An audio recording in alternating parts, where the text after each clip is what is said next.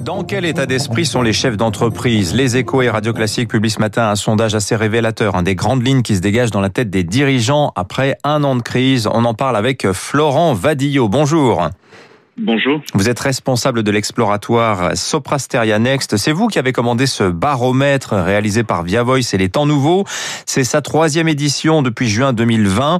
On sortait alors du premier confinement. Aujourd'hui, on est à nouveau dedans. Alors de manière plus légère, certes, mais ça pèse sur la confiance des chefs d'entreprise, sur l'échantillon consulté, Florent Vadillo, c'est-à-dire 435 dirigeants. Bah, ils sont partagés en deux groupes presque égaux, les confiants et les pas confiants. En effet, il y a, effectivement un, problème de confiance, même si globalement, 53% des chefs d'entreprise manifestent une forme de confiance dans leur avenir, hein, dans, leur avenir économique. Et il y a un clivage qui s'installe puisque les, entreprises de plus de 1000 salariés, euh, là, on voit qu'il y a une plus forte confiance puisque près de 67% des, dirigeants euh, estiment que leur, avenir économique est, plus important. Donc, on le voit, euh, il y a vraiment une césure en fonction de la taille et, la confiance est aussi corrélée à la, à la masse critique de l'entreprise.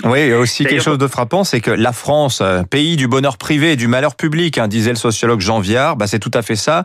Les dirigeants sont plus confiants pour leur boîte que pour le pays, avec ce même bonus de confiance hein, chez les grandes entreprises dont vous venez de nous parler. Hein. Oui, effectivement. On, voit que quand on, regarde dans les détails les critères de la confiance de leur entreprise, euh, ils, notent qu'il y a globalement un maintien, voire une progression euh, de leur chiffre d'affaires, hein, puisqu'il n'y a que 19% d'entreprises qui envisagent une baisse du chiffre d'affaires. Donc je pense que ça explique très clairement euh, ce maintien très fort hein, de la confiance. Et, d'ailleurs, euh, on, le voit, les, indicateurs sont assez équilibrés, quelle que soit la taille de l'entreprise, hein, sur la progression de ce chiffre d'affaires. En revanche, sur la confiance dans le pays, on le voit, euh, le contexte sanitaire est extrêmement fort, hein, puisqu'ils attendent la campagne vaccinale, le retour à des conditions normales qui pèsent énormément sur, euh, leur anticipation euh, des, événements, à venir. Alors, le, baromètre révèle aussi que la majorité des chefs d'entreprise a, a, fait l'expérience des aides publiques, hein, que ce soit le chômage partiel ou bien les PGE, d'où une absence totale de débat maintenant sur l'assistanat. Hein. C'est presque complètement éradiqué du discours patronal. mais comment abordent-ils les chefs d'entreprise la perspective de l'arrêt un jour ça viendra à des perfusions. Alors vous avez raison de dire que l'assistanat disparaît du débat, hein, puisqu'on est à, moins de 3% euh, de, de, sur cette thématique-là. C'est assez frappant, puisque dans les autres baromètres, on n'avait pas du tout ces, ces indicateurs-là. Sur les, sur les aides publiques, euh, on, on, le voit qu'il y a 35% de, de, chefs d'entreprise qui appréhendent la, la fin des, des, aides publiques. Et là, ce qui est très intéressant, c'est que le clivage se renverse totalement. Plus on a une petite entreprise et plus on est confiant dans l'avenir, plus on a anticipé la fin de ces aides publiques.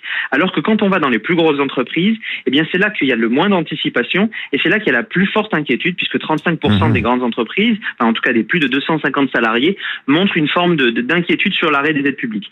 Moi, je, on peut vraiment corréler ça à une, à une culture d'entrepreneuriat qui n'est pas la même selon euh, la taille de l'entreprise, la masse critique de l'entreprise et sa capacité euh, de, de, de rebond. Alors, chose aussi frappante hein, qui ressort du baromètre, il y a un consensus total, quelle que soit la taille des entreprises, sur la digitalisation des business. Hein. Il faut y aller dans la relation client notamment, mais en revanche, et ça c'est très très bien souligné par le baromètre, il y a une ligne de partage très nette, Florent Vadillo, sur la question du télétravail, selon qu'on ait une petite ou une grosse boîte. En effet, sur la digitalisation, il y a un consensus. Hein, sur la relation client, vous le disiez. Sur aussi les capacités de résilience, et, le télétravail en fait partie. Hein. Également sur la digitalisation des, processus internes. Dans les autres baromètres, on voyait que les, réticences qui existaient, elles n'étaient pas euh, philosophiques, organisationnelles, elles étaient budgétaires. Euh, quand on regarde euh, plus en détail dans le télétravail, et c'est là un vrai élément tout à fait marquant, il y a 71% des entreprises qui ne souhaitent pas pérenniser le télétravail. Avec très clairement là une, un clivage entre les, petites structures et les, grandes entreprises. Plus euh, l'entreprise est importante, plus il y a une volonté de pérenniser le travail. Il, y a, plusieurs critères d'explication qui peuvent être mis en avant. Hein. Bien évidemment, le, segment d'activité joue, mais ça n'explique pas la césure entre petites et grandes entreprises.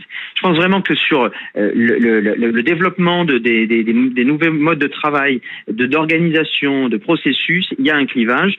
Un clivage qui est aussi lié aux investissements. Et je le disais, s'il y a une, forme de répugnance budgétaire sur la digitalisation, plus il y a eu d'investissements, plus les infrastructures sont, fortes, plus les salariés sont dotés d'outils numériques, et plus évidemment il est facile de, euh, de, de maintenir ce, télétravail.